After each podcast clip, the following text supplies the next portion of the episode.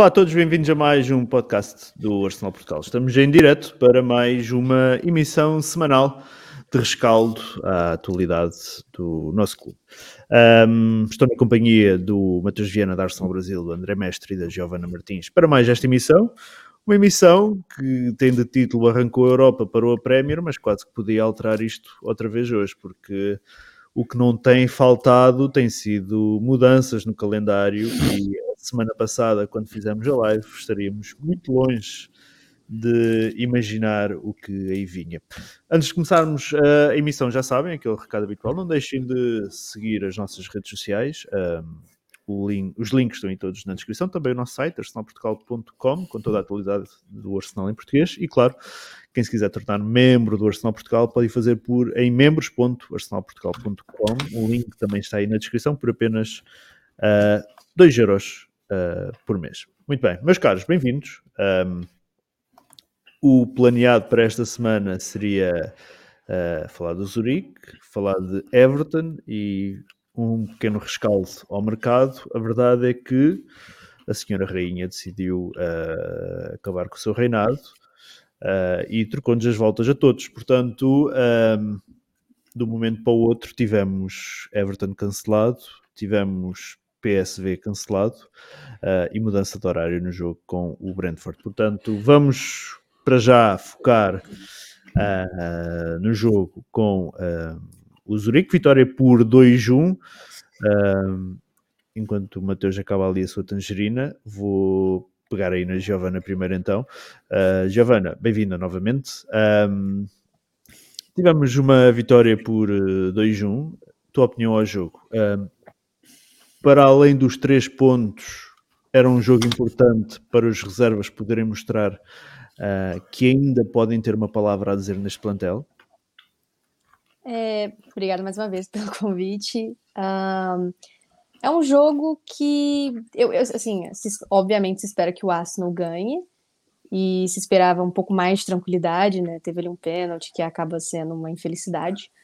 Mas eu não achei um jogo, mesmo que 2 a 1 um seja um placar apertado, eu não achei um jogo difícil, pelo contrário, né, o Arsenal controlou a maioria do tempo, estava no ataque o tempo inteiro. Você via o, os zagueiros do Arsenal na, no meio de campo o tempo inteiro, porque o, o Zurique estava completamente recuado e estava tentando aquela uma bola para matar o jogo. Uh, mas eu acho que os jogadores é, foram bem, eu acho que é, o que se espera de reservas é isso para que, segure, que segurem quando precisem, que para quando der essa rotação de elenco, que eles consigam fazer o trabalho. E que seja 2 a 1 3 a 1 4 a 1 o trabalho foi feito, três pontos em casa e sem muito susto. Eu acho que esse que é o que mais importa, assim. Hum, muito bem, mestre. Um, como disse a Giovana, o mais importante foi não haver sustos e o trabalho ficar feito. Três pontos a, abrir o grupo A uh, e aproveitamos até o empate do PSV, que supostamente seria a segunda equipa mais forte, empatou com o Bodo. Acaba por ser, uh, um, digamos assim, uma dupla vitória eu acho que se olharmos para aquilo que é o nosso grupo, acho que só temos de olhar para nós. Acho que os, os resultados dos adversários pouco importam, porque realmente somos claramente superiores a todas as equipas. Por isso, acho que olhar para os resultados dos adversários neste momento acho que é um bocado irrelevante, porque nós temos que fazer o nosso trabalho e, e temos de ganhar os nossos jogos. Por isso, pá, não olho muito para o, para o jogo do PS, PSV, acho que vai ter pouca relevância aqui no, aqui no grupo. Mas pá, em termos da exibição que fizemos, acho que foi um, um bocado um quanto baste para, para ganhar ao Zurique. Acho que podíamos ter, uh, podíamos ter fechado o jogo, acho que para dar mais tranquilidade. Não, não é que o Zurique tenha feito assim, tenha tido grandes oportunidades, mas acho que nós podíamos ter fechado o jogo mais rápido. Acho que podiam ter havido aqui jogadores com, com uma maior agressividade neste, neste jogo, porque realmente são jogadores que se calhar querem ter minutos no, no campeonato ou mais minutos na equipa principal. Mas foi um jogo um bocadinho, um bocadinho morno, mas nós acabámos por ganhar e acho que aqui na Liga Europa Duvido que tenhamos grandes exibições, mas acho que o mínimo do nosso lado é ganharmos os jogos e garantir que passamos em primeiro do grupo, porque dá uma grande vantagem e faz com que tenhamos menos jogos nesta, nesta prova. Estarmos em primeiro no grupo significa que um, não fazemos os 32 avos, é isso? É isso. É isso, não é? Muito bem. Uh, Mateus. Eu acho que não tem mais os 32 avos. Eu acho. Eu acho que, eu acho que ainda Acho tem. que não existe mais. Eu tinha a ideia que era para Ou os segundos passamos, ou, classificados. passamos, ou se calhar passamos já para os oitavos. Acho que não E tem mais por causa da 16. Conference League. Então o quê? Havia os 32, Eu os acho, 16? eu acho. Eu acho. Estou falando por achar, não tenho certeza. Eu Eu, escutei então alguma pode ser os nesse 16 sentido. avos. Eu acho que as equipas. Acho que vai para as as oitavas da- Nós vamos para as oitavas e depois há os 16 avos, que é Não, ao contrário. alguma- Os 16 16 avos é oitava, não é? Sim, mas nós vamos Não. diretos para os oitavos e depois há um e depois há equipas Eu acho vão que não jogar tem mais o, não tem mais o, a- a- o 32 avos. Estamos todos perdidos. Ah, Pô, eu sei alguém que vai falar aí. alguém há de falar aí no Ah, chat. Ah, eu sei que uma das vantagens do ficar em primeiro tem a ver também com aquela situação Não pegar que- o pessoal do- da Champions League, né? Exatamente, que descem da Champions, não, não, defronta, não defronta equipas que ficam em primeiro na fase de grupos. Muito bem, Mateus, ah, concluo contigo esta primeira ronda. Ahm, o que é que achaste do jogo? Os reserva- Era um jogo importante para quem é reserva ah, poder mostrar alguma coisa? Normalmente estes jogos da Liga Europa são importantes para isso, não esquecer que Smith Rowe surge na Liga Europa, Saka surge na Liga Europa, portanto, apesar de Martinelli.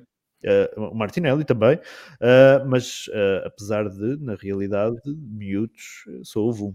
Existe, acho, que- acho que existe um playoff com as equipas que terminaram em segundo com a malta que, cai da Champions League. Ah, existe? Acho, Ah, que, essa, é, essa- ok, essa para mim é nova, Então, então. então. acho que é isso. Ok, ok, pelo essa para mim é nova. aqui. Ah, É isso. Cara, o jogo é, foi isso que, que eles resumiram. Foi Um, um jogo extremamente controlado. Eu, go- eu gosto, assim. Eu gosto porque a gente não gasta energia desnecessária com um jogo que não, não, não nos exige isso, entende? Hum. Eu acho isso, eu acho isso de certa forma importante. Mas acho que a gente teve oportunidade de ter um placazinho um pouquinho mais elástico, de, de, de, de sofrer menos, menos sustos, né? É, e, em linhas gerais, foi, acho que a Giovana que falou, a gente basicamente tava, a bola ficou completamente no nosso pé, né? Foi, acho que foi um gol de pênalti, né, que eles fizeram, num Sim, sim. pênalti, num pênalti, acho que do próprio Nicatiano, foi, foi um negócio meio, meio, meio Sim, sim. bobo, assim, meio infantil, assim. Como eu falei, eu gosto desses jogos controlados, mas é, desde que a gente faça o placar logo, sabe? E aí a gente controla, não gasta energia, eu acho isso interessante. Porque pode dar margem para uma situação tipo essa, um, um gol olímpico sem querer, né? um, um, um, um, um, pênalti besta. Pronto, aí o Henrique já trouxe para gente. Ah, Então, sim, o Henrique, o Henrique diz aqui, de- deixa só ler aqui para, para quem ouve no Spotify, não, não lê os comentários. Ah, o Henrique Proença diz aqui: primeiro lugar do grupo pula direto para o Round of 16. Ah, são os oitavos, não é? Ah, acho que são os oitavos. Oitavas, oitavas. Sim. Ah, segundo lugar, joga playoff antes contra quem cair da Champions League. Basicamente foi confirmar o que o mestre já tinha, já tinha lido. Eu aí. não vejo a gente, a gente não passando em primeiro. Vou te ser muito sincero. É mim muito seria mau uma- sinal. É muito Para mau mim seria sinal. uma tragédia se isso acontecesse. Sim. Então a gente conta com o Arsenal já direto nas oitavas, né? Hum. Bonde do chá. então é isso, cara. O jogo foi isso. Não tem muito o que falar. Um jogo controlado. Deu sono pra caralho. E é isso. Hum, Muito bem. Ahm, Mateus, ahm, achas que o Arteta rodou o 11 onde podia rodar ou teriam descansado também? ah, poderíamos ter descansado também o Gabriel Magalhães e o Martinelli. Tenho aqui o 11 para quem não se recorda. Não- está aqui para quem não, tem- para quem não se recorda, basicamente do- da equipa titular jogámos com o Gabriel Magalhães, o Chaka e o Martinelli. Foram os três que, que sobraram da, da, da equipa principal. Poderíamos ter rodado mais, na tua opinião, ou não dava para. para não dava. para- O que que você vai fazer? Quem você vai colocar ali no do Gabriel? Lembras-te, temos uma, os miúdos inscritos para o Ah, Sub-21. Eu estava a relembrar que, não, eu estava a relembrar que Saka, Smith Rowe, Martinelli foram miúdos que apareceram na fase de grupos de Liga Europa. Se não vão aparecer agora, não é? É, Também mas acho que vão. já estava com um time muito alternativo. Muita alternativa. E acho que a gente não tinha muita opção ali para fazer. Hum. Para mim, por exemplo, o próprio Lokong e o Chaka, claro que eh, a gente está falando sem saber o que acontecer daqui para frente, tá? Hum. Hoje é mais fácil de falar. Claro, claro. Isto Tá. é em perspectiva que nós jogaríamos Sim. com o Everton no, no domingo. Exatamente. Exatamente. Então, né, né, olhando, olhando por esse ângulo ali, talvez eu teria poupado ali o Chaka, o Lokonga, mas não tem muito para onde ir, cara. Não tem muito quem colocar ali. Esse, o, o, o problema maior é esse. Então, cara, é isso. Não tinha o que fazer. Não tinha o que Hum. fazer. Claro, você tem, mil- você tem garotos da base, etc., mas em, em- tese, não sei, talvez esse, esse seria um dos jogos mais difíceis. Então, não sei. Giovana, terias mexido em alguma coisa aí nesse, nesse 11? Ou não havia muito mais para onde mexer, como diz o Mateus? É, eu concordo com ele. É, é muito difícil, o elenco é muito curto. Ahm, talvez se o Smith Rowe tivesse saudável, recuar um pouco o Vieira, mas é, e colocar o Smith Rowe no lugar dele, mas é muito complicado. Ou não sei, trocar formação, voltar para o que a gente joga usualmente, colocar o, o Smith Rowe no lugar do Martinelli. Mas é mais uma vez, lesões e Smith elenco Rowe- curto. Smith Rowe estava lesionado, ele, tinha, ele lesionou-se no final do jogo com o United. É, então, eu falei, se ele Na realidade, não foi no aquecimento, né? No no desaquecimento. aquecimento, né? No é desaquecimento. No desaquecimento. O que, o que é, o que é ainda mais ridículo. É. É, não, e é, é muito complicado. O Aston sofre muito com lesões, o elenco é curto ainda. Fez o que deu pra fazer. Não, não tem muito pra onde fugir. Muito bem, mestre, tinhas mexido alguma coisa ou não, não, não dá para mexer mais? Eu acho que se mexeres mais perto do jogo. Porque realmente se Achas que tiras a- perdemos o jogo? Se, se- se- imagina que tiras o Martinelli e metes, metes um miúdo qualquer extremo perto do jogo. perto do jogo. Tu tiveste muito, nós tiveste muito perto de empatar este jogo. Isto não, não foi assim tão fácil. Depois, se fores a contar o ambiente que estava que estava no estádio, que foi bastante bom, não sabia que o Zurique, acho que o estádio não era deles e estavam com Não, o Santo ambiente. Santo Estavam com ambiente incrível, que não fazia ideia, se calhar era um bom sítio para ir, para ir ver jogos, fiquei a saber. E é isso, se tu não tivesse alguma coerência daquilo que eram os teus jogadores titulares, eu acho que este jogo não podemos, não podemos, não podíamos encarar isso como um, um safoda e, começar, e meter os, os, os miúdos da base. Perdias este jogo porque eles tinham alguns jogadores com alguma experiência e com, e com alguma qualidade. Hum, muito bem. Ah, ok, ok. Ah, o Zurique não era o que estava no pote 4. Acho que era o que estava no pote 4 ah, do nosso grupo. Hum, Não, não sei. Tenho ideia que sim, tenho ideia que sim. Ah, epá, não sei. Eu, eu teria arriscado um, um, um miúdo. Eu teria arriscado, inicialmente teria arriscado um miúdo, não sei, vamos ver como é que, como é que correria. Ah, até porque acho que o, não achei que, tiver, vi, que, que a gente tenha que visto. tem vários ali ainda. Tem Tem vários ali. Ou o Lokonga é um homão da porra. Não, não, não. Eu quando, eu quando. Certo, ok. Tem vários aqui, certo. O, o, o Lokonga é miúdo, o Vieira é Todos novo, são, o Marquinhos exceção é o o novo, o. Marquinhos- Shaq, certo, ok. Todos são, com exceção de Shaq e Holding, mas eu quando digo miúdo, digo Sim, ah, da base. alguém, alguém que não está na equipa principal. Ah, estive- estavam ali alguns no banco, ah, porque não? Mas ah, não, não, não acho que a gente tenha estado assim tão perto de empatar o jogo. a gente precisa lembrar de uma coisa importante. Que a gente, acho que nós somos os únicos com mais de 30 aqui. A Acho que Giovana sim, não. né? E o, o mestre não. Ah, não. Os únicos que estás a falar de mim, eu e tu, ok. Sim. A nossa vitalidade era muito boa aos 20, aos 19. né? Deixa esses porra jogar, cara. Deixa jogar. Eu, o- Ok. ninguém- eu acho que o- o- a, a ciência hoje, a ciência desportiva, ela, ela- os caras estão fazendo exame toda hora, cara, para saber se estão próximos de estourar, se não estão próximos de estourar. E se eles entraram em campo é porque tinha aval médico. Ninguém ali, com certeza, ninguém ali entrou arriscado, cara. No tempo em que eu Deixa- jogava basquete, o único exame que eu fazia era no início da época, para Ah, o passar. Martinelli em- ganha 100 mil por semana. Porra, por 100 mil por semana. por ano eu tava fazendo coisa pior, pô. Tem que correr, deixa correr, pô. Muito bem. Ahm, só responder aqui ao Francisco Vieira, ele diz que isso não era bem uma linha 3, de facto não era, mas por acaso até foi uh, o esquema tático que uh, a UEFA uh, apresentou na, na, na transmissão. muito bem, um, vamos então falar aqui, falar aqui das estreias. Tivemos três estreias na, ou quase três estreias na equipa principal. Tivemos a estreia do Matt Turner na baliza, podemos dizer a estreia do Fábio Vieira depois daqueles 20 minutos uh, em Old Trafford, a estreia do Fábio Vieira uh, a titular e a estreia do Marquinhos também a titular. Vamos começar pelos três. Mestre, vou começar contigo. Uh, e vou passar pelos três, mas opinião acerca da estreia do, do Turner. Uh, basicamente se calhar ele teve pouco trabalho, uh, não Sim. sei se vai concordar, uh, mas já, como alguém disse, não sei se foi no Discord um, ou se foi no Twitter, era um, era um Runarsson, ou, ou, ou o Turner é um Runarsson em construção. Concordas? O que é que achaste da estreia do, do, eu, eu, acho, acho que fui eu. Eu disse, eu disse qualquer coisa assim parecia.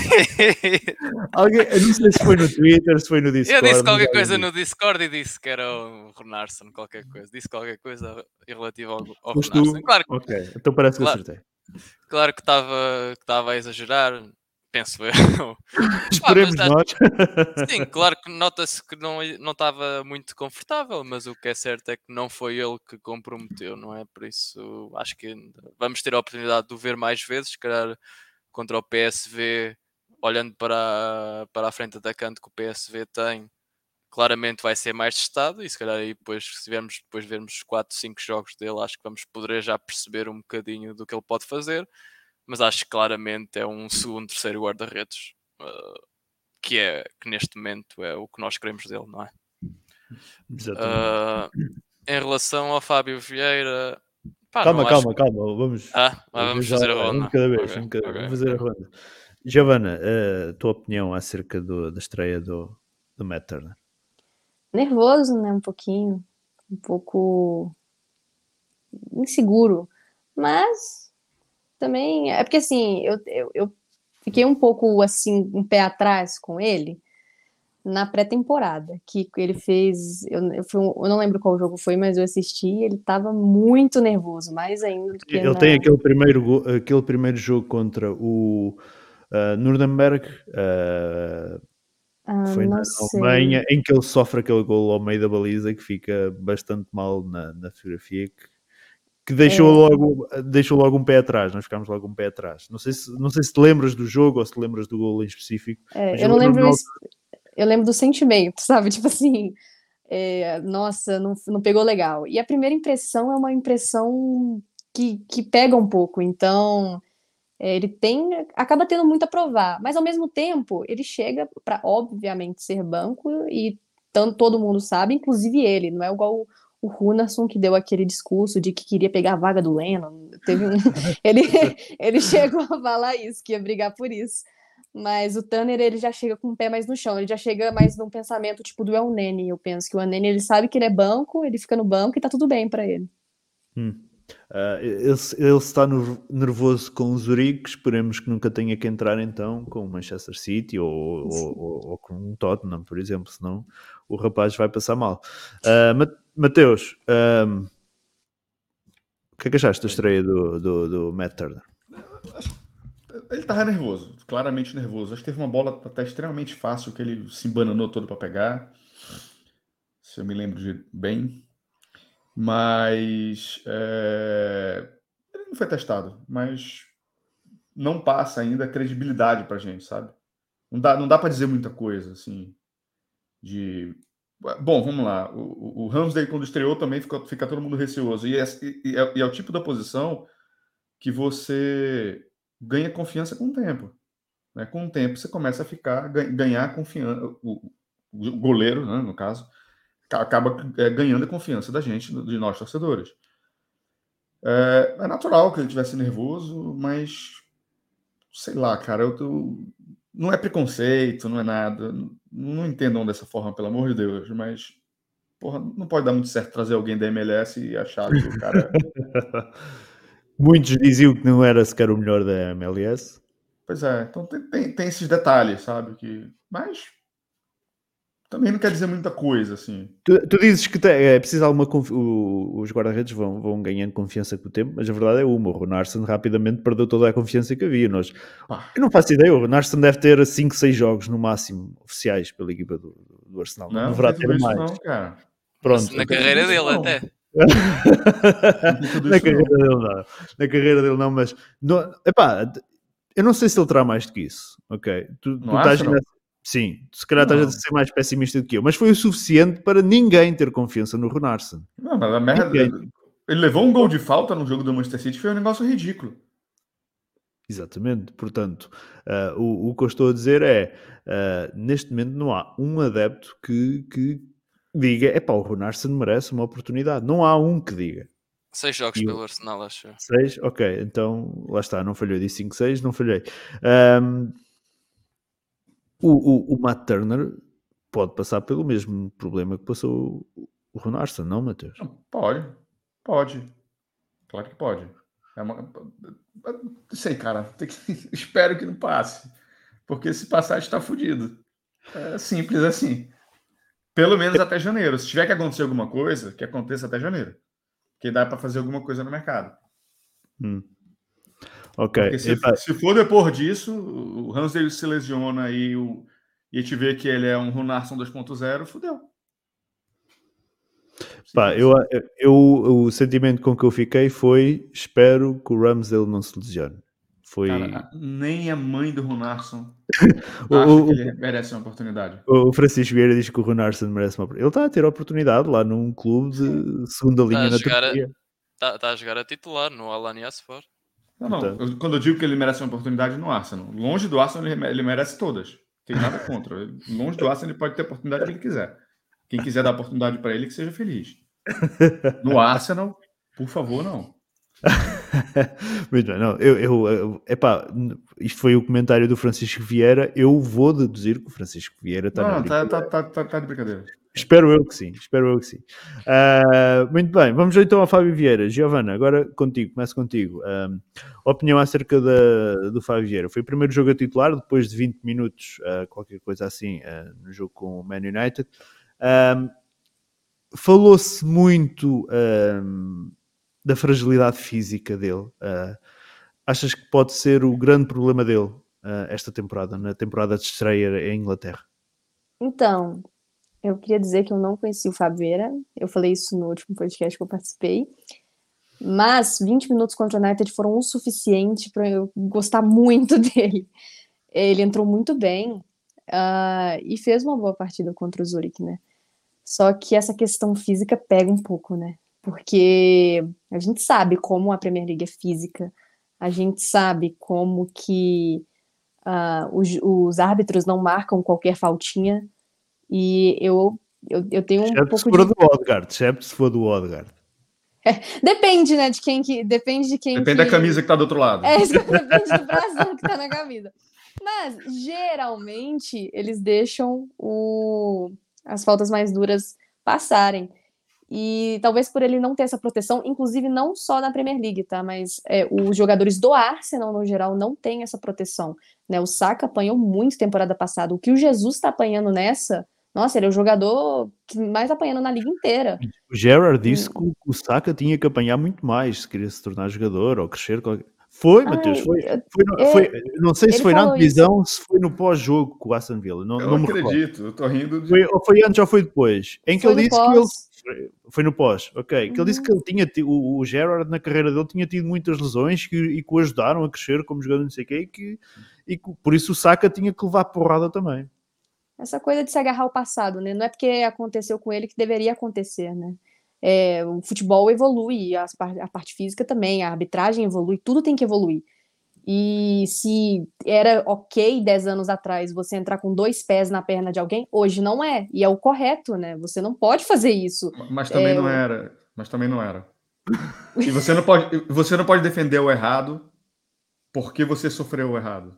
É, exatamente. É. é uma lógica burra, na minha opinião. Eu acho que não faz sentido. Então, assim, se a gente sabe que os jogadores do Arsenal não têm essa proteção, nunca tiveram, é, não, eu, eu, acho que é importante que ele ganhe massa muscular.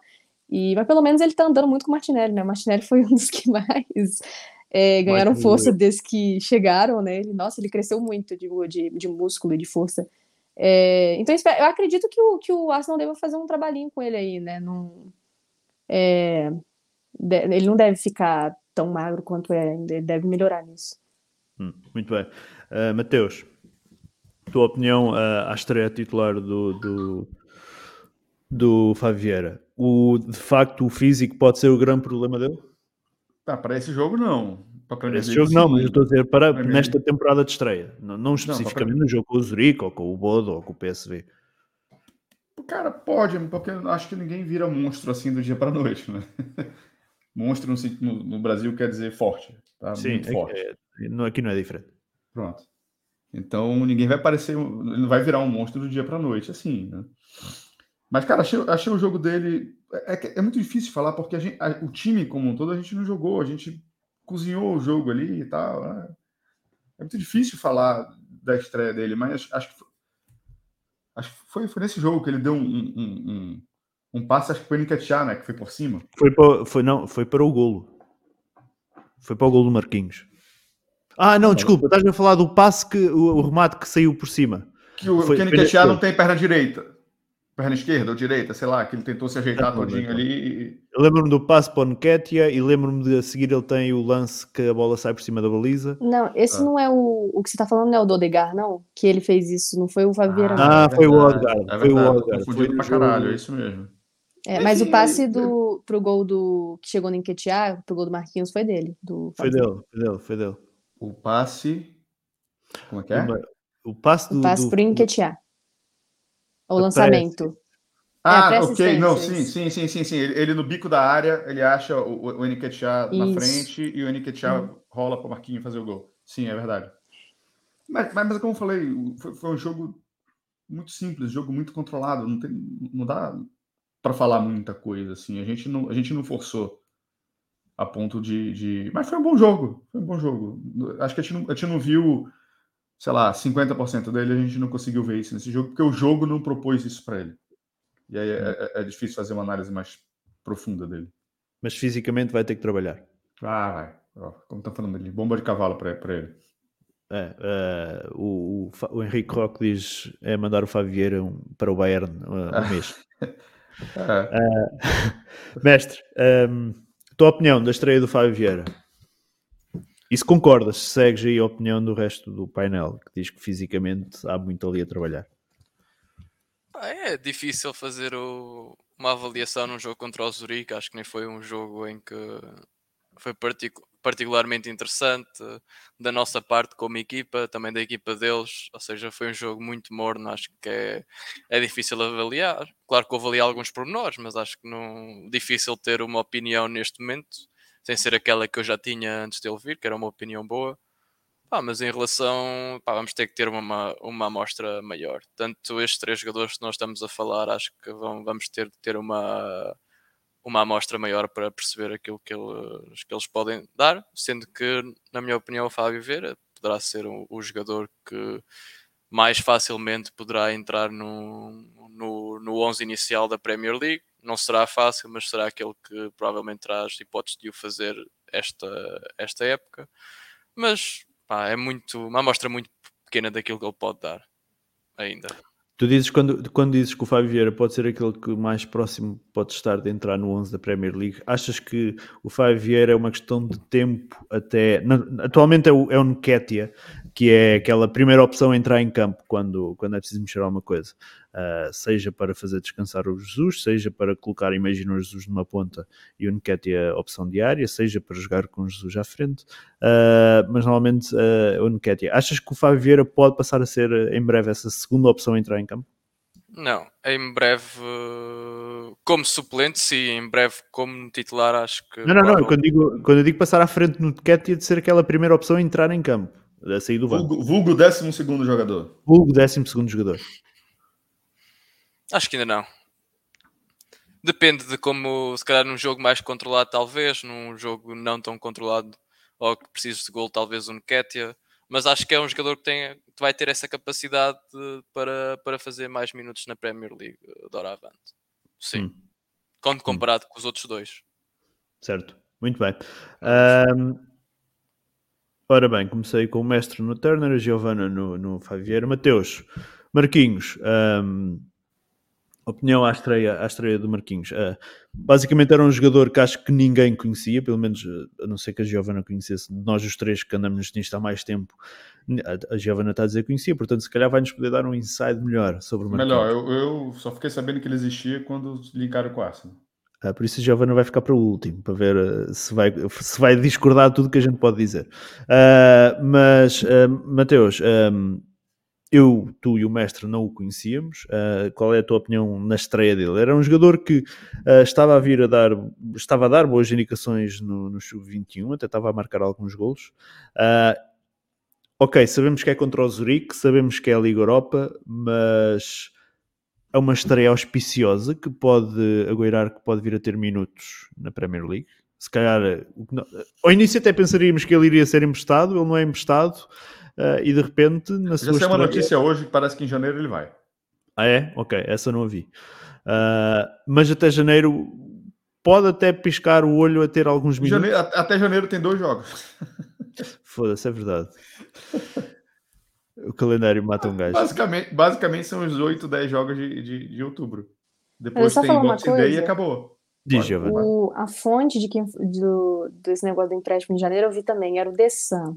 E eu tenho um. Eu, eu vi rápido, eu li rápido no Twitter. Era não, o The Sun. Eu falei, ah, não sei se não eu. Vi, não vi quem era exatamente.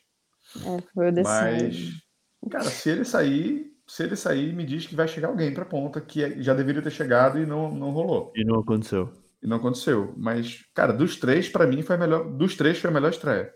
Se comparar entre os três, foi, Sim. tipo, disparado. O, o, a melhor. Tem um gol e uma assistência, né? Um gol e uma assistência. Um gol e uma assistência. Jogou bem, tava, tava, tava destruindo os jogos no, no, no Sub-21, ganhou oportunidade. Tudo bem, é, é, é, é, o Zurich, é a Europa League, não tem muito o que medir né, de, de, de de dificuldade ali. Mas, mas aproveitou, aproveitou. Mas ele aproveitou, exatamente, mas ele aproveitou. E até adianto, para mim foi meu, meu man of the match. É o, é o meu também. Apesar. É. Então, acho, acho que está aqui encontrado já, já pelas reações, é. já foi encontrado. Então, eu acho que dos três foi quem melhor aproveitou a oportunidade. Ele fez um bom jogo. Hum, muito bem. Uh, mestre, tal como o Mateus, uh, não conhecias o Marquinhos, foi não. se calhar tirando os sub-21, a primeira impressão que se pode ter uh, do jogador. Opinião? É, como o Matheus disse, acho que foi aquele que, que, tentou, que tentou mostrar mais coisas. Acho que foi, foi um jogador que é, acaba por estar nos dois gols, ou seja, uh, contribuiu muito para, para a nossa vitória. Notava-se que era alguém que também sentiu o momento, não é? de estar a fazer o seu primeiro gol, notou-se que, estava, que era um momento importante para ele, e isso é, é, sempre, bom, é sempre bom para o jogador. Uh, Nota-se que tem qualidade, que é, que é rápido. Pá, claro que se formos olhar para aquilo que é a Premier League, precisamos de alguém para aquele, para aquele lado.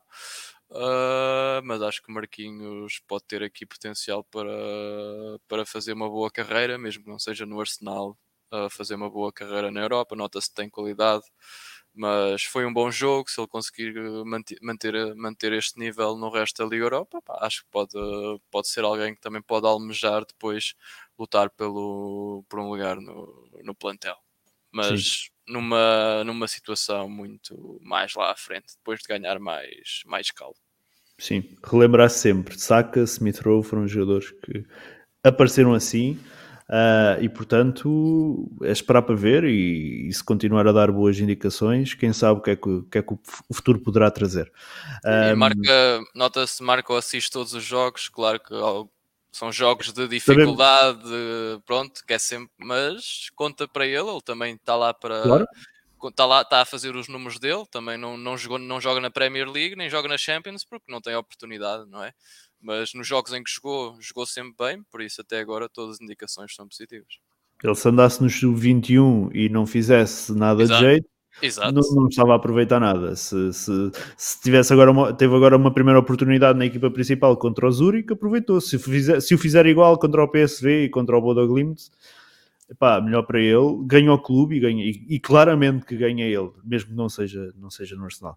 Muito bem, Giovana, tu que se calhar, tu que és a única que conhecia o Marquinhos uh, pré-Arsenal, um, estás a ver este Marquinhos no Arsenal, o que é que poderemos esperar? O que é que achaste da estreia dele? É, foi uma estreia perfeita, né, para um jogador que chega sem muito status, né, então é, ele já chegar com boa assistência é excepcional, ninguém espera, né, eu esperava que ele fosse bem no jogo, mas não que ele fosse tão é, incisivo, assim, é, na, nas suas decisões e tão confiante. Agora, eu vi ele jogar contra o Racing, eu acho, não tenho certeza, que foi uma partida que ele fez gol, inclusive. E ele não se destacou muito no São Paulo, mas também eu, eu gosto de olhar muito o contexto, porque o São Paulo hoje, por mais histórico que o time seja, é um time que hoje em vai, dia. Vai, vai, vai, se ferrar de novo. Pode hoje à vontade. Hoje em dia, Não, vou, não estou dando opinião pessoal, tá? Só olhar a tabela do Brasileirão. Tá na boca assim da que zona. eu gosto, assim que eu gosto. Tá na boca da zona. Quando recua com medo, assim que eu gosto. Mas assim. Brincadeira. É, não, eu é, o São Paulo hoje, ele não facilita para nenhum jogador. É difícil você se destacar num, num time que não está indo bem, né? Não, não é o que acontece sempre. Hoje, para você ter um destaque, para você chamar a atenção de um time europeu, provavelmente você vai estar jogando no Flamengo ou no Palmeiras. E isso é normal se a gente for levar em consideração ao que está acontecendo no futebol brasileiro.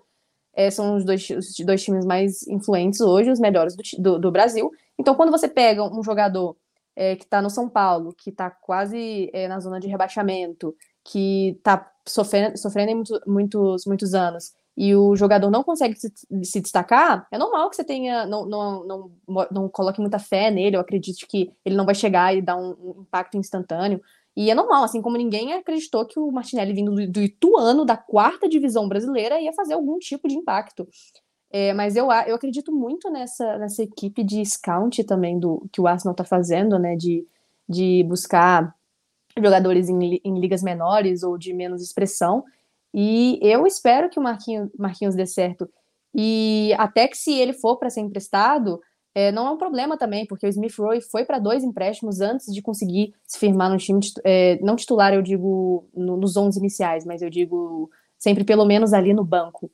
Né? Então, é, eu acho que eu, eu gosto muito do Marquinhos, eu acho que o Marquinhos é um, é um, é um cara muito. que ele é focado em trabalhar. O Arteta gosta desse tipo de jogadores. Quem não está focado no projeto, ele não tem medo de mandar embora.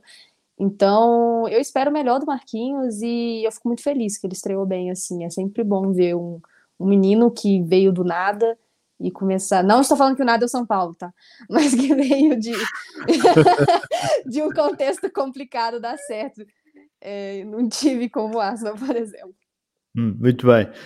Um, deste jogo, eh, lá está. Eu não preparei muito o jogo porque eu pensei sempre que íamos uh, falar também do Everton, uh, mas também é um jogo que não há assim nada de extraordinário para, para, para se falar. Um, basicamente, o único lance que eu tenho para falar e que nós já falámos aqui foi do penalti. Alguma dúvida no, no, no, no lance penalti? Acho que ninguém uh, discorda da, da, decisão, correto? Dá muito pênalti. Hum. É isso. Foi juvenil, né? né? Pois.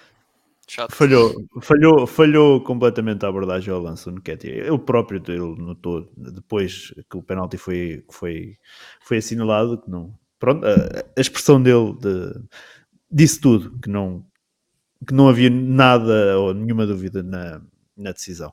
Uh, mestre, um, as entradas do Odegaard, do Zinchenko, do Saka e do Jesus com o Arsenal a ganhar por 2-1, uh, ah, achas que foi para evitar correr mais riscos? Fez sentido estas entradas? Isto sempre naquele contexto que nós pensávamos que o jogo do, do Everton nunca estava em causa, claro.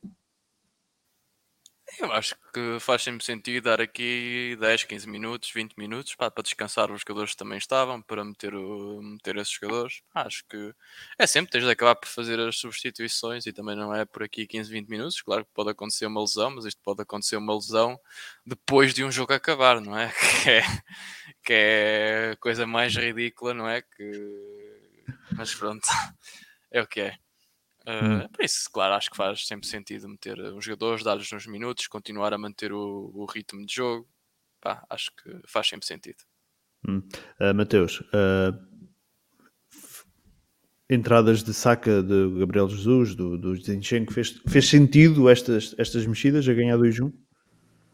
Sentido de que ponto de vista? De tático, Se, técnico? Não, na, estás a ganhar 2-1 contra um Zurique. Uh, foi uma necessidade de segurar o jogo ou uh, os jogadores... Às, vezes, às vezes não correr risco, fazer um terceiro e, e, e liquidar o jogo. Talvez tenha colocado os, os, os jogadores que pudessem entregar esse tipo de, de, de, solução naquele momento. E, cara, 20 minutinhos, tudo bem, pode, pode acontecer, né? De lesionar, pode acontecer alguma coisa, mas as probabilidades são muito remotas, principalmente no jogo que estava que tava, em tese, é, é, controlado. Eu, eu, não vi problema, de verdade. Hum, muito bem. Eu teria feito o é. mesmo. Não, não, não chega a ser um problema.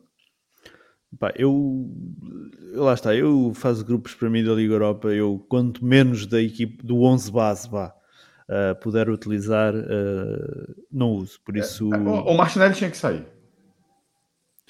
Tinhas miúdos no banco. O Martinelli saiu. Ele chegou a sair, o Martinelli. Martinelli. Acho que foi um dos primeiros a sair, não foi? Espera aí.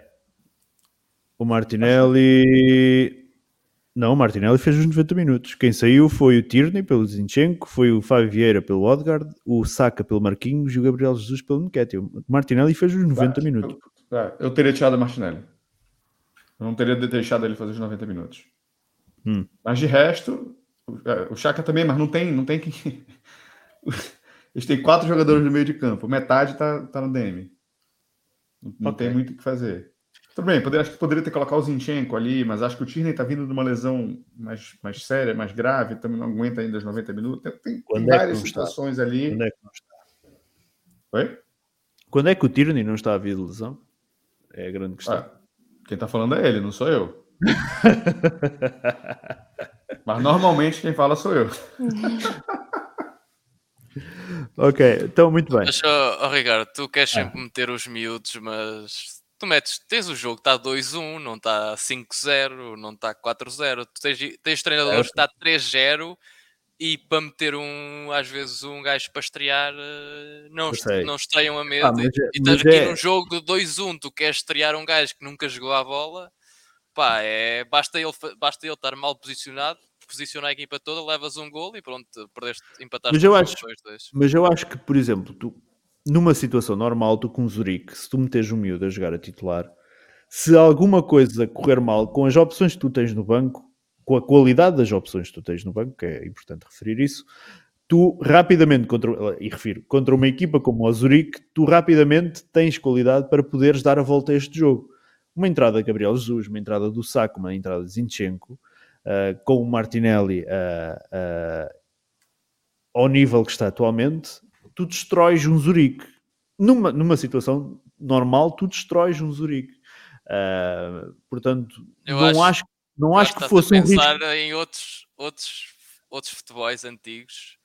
Acho outros tempos antigos que era mais fácil. Eu acho que atualmente e a jornada da Europa League, Conference League e Liga dos Campeões prova sempre Certo. Que eu... isto, não, isto não é favas contadas. So, concordo, há equipas que são claramente melhores, mas não é assim tão fácil. Uh...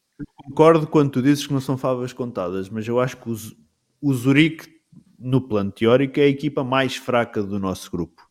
Uh, pá, se há uma oportunidade para isso, era contra o Zurique. Não acho que irá ser contra o PSV. A não ser que lá está tu chegues ali ao quarto jogo da fase de grupos da Liga Europa e tens o primeiro lugar garantido e claro. aí vais só miúdos lá para dentro porque independentemente do que aconteça aí, já sabes. Isso aí, isso, aí, isso aí eu concordo. Agora num jogo, no primeiro jogo da Europa League e arriscar já tudo, acho que, acho que já tivemos provas com o nosso plantel em taças da Liga, em FA Cups, que as nossas segundas linhas. Mas a questão é que as nossas segundas linhas, ou Epá, o drop é posso... é enorme, o drop de... é enorme. E neste jogo o drop foi enorme e trocaste poucos jogadores. O drop é enorme. Certo, concordo. Mas lá está, eu acho que tu, tu a jogares uma taça da liga, se jogares mesmo contra uma equipa do Championship, não sei até que ponto entre a equipa do Championship e uma equipa do nível do Zurique, e se calhar às vezes pode estar aqui alguém do adepto do Zurique ouvir o que eu estou a dizer e a chamar-me nomes todos neste momento, mas se calhar alguém, eh, uma equipa do nível do Zurique está abaixo daquilo que a gente encontra na taça da liga contra uma equipa do Championship quando utilizamos os miúdos. É uh, pá, não sei, acho que seria o Zurique, seria a equipa, a única ou a equipa ideal para, para lançar miúdos, mas é um risco? É, é um risco, mas a qualidade que nós temos no plano teórico permite-nos, se calhar permite-nos correr esse risco, mas se calhar o Arteta também só o pretende fazer quando tiver o primeiro lugar garantido. Lá está. Se a quarta jornada tiveres o primeiro lugar garantido, ou a quarta jornada, a fase de grupos, se tiveres o primeiro lugar garantido, provavelmente vão os miúdos lá para dentro. Diz, Matheus. É, tu tens razão quando diz que um time da Championship tem, é mais difícil que o, que o Zurich. No plano teórico, atenção. Falo no não, plano não, teórico. Não, tu, tu tens razão. Tu tens razão. Mas tem uma coisa mais importante que isso a Europa League é mais importante que, que, a Copa da Liga. Concordo plenamente. Então tu não Concordo. podes arriscar. Lá tu não. podes arriscar porque tradicionalmente na Copa Eu acho da Liga não... é jogo de moleque. Pra gente. Sempre foi assim. Eu concordo. Mas achas que estás a arriscar na primeira jornada da fase de grupos? Não estou a dizer isto quando entras para a última jornada em que não tens a qualificação garantida. Não, não, não acho que é arriscar, mas não tenho para que arriscar. Já não há os jogos que... fáceis. Já não, não há os jogos. como saber. Eu não tenho como saber. Mas para que eu vou arriscar se eu tô. Eu tô. Vou me colocar no lugar do Arteta. Tu acha que o Arteta é um treinador consolidado no Arsenal? Não. Boa, também não acho isso. Para mim, ele vive o melhor momento dele no Arsenal, sim ou não? Certo, certo. Neste momento, sim. Está em primeiro na Premier League, está em primeiro na Premier Nunca esteve, portanto. Estou a 120 por hora. Para que, que eu vou, eu vou brecar? Não vou, velho. Vou, vou seguir. Vou puxar as pessoas para mim, vou trazer, manter a boa fase, manter o clima de vitória no, no vestiário. Eu não tenho para quê. Eu acho que ele, ele, ele acertou no ponto ali. Cara, podia estar tá falando de... mal pra caralho dele aqui. Quiser que a gente comece a falar mal dele aqui, a gente começa. Eu acho que ele acertou nessa. Mas depois de perder para o United também, essa vitória era importante para a moral mesmo. Porque você tem pega uma, tem a derrota para o United, aí você perde é. um jogo que é obrigação de vencer. Da forma que a gente é perdeu. Complicado. É. é. eu acho que não tinha para quê também. O jogo da Liga Europa que vai levantar a moral da equipa. Não seria o jogo com o Everton. Não, não é levantar a moral. Eu acho que é só não deixar cair.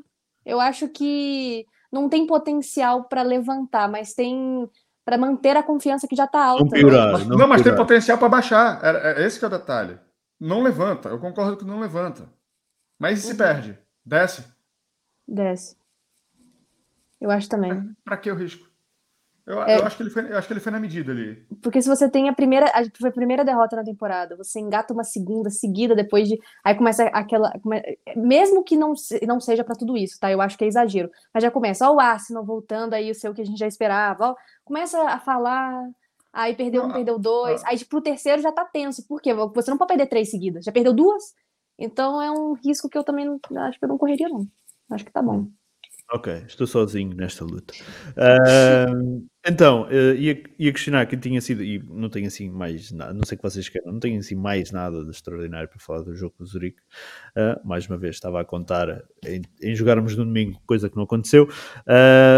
mas acho que falámos todos aqui. Marquinhos é o man of the match para toda a gente, é isso. Não. Muito bem. só escrever aqui para não me esquecer. Muito bem. Um, Vamos então aqui aproveitar então que tivemos a liberdade do calendário para falar de outros tópicos, mas não podemos começar sem falar um, daquele que se calhar é um dos assuntos do momento. Um, mestre, uh, o que é que achaste do adiamento da jornada da Premier League uh, e agora da Liga Europa devido à, à, à morte da, da Rainha Isabel II? Uh, numa época em que o calendário... Um, já está apertado o suficiente por, por uma questão de um, mundial. Um, onde é que a gente vai colocar estes jogos adiados? Eu acho eu vi hoje um número que eu não sei se é correto, mas o Arsenal tem 20 jogos, acho eu, para fazer em dois meses.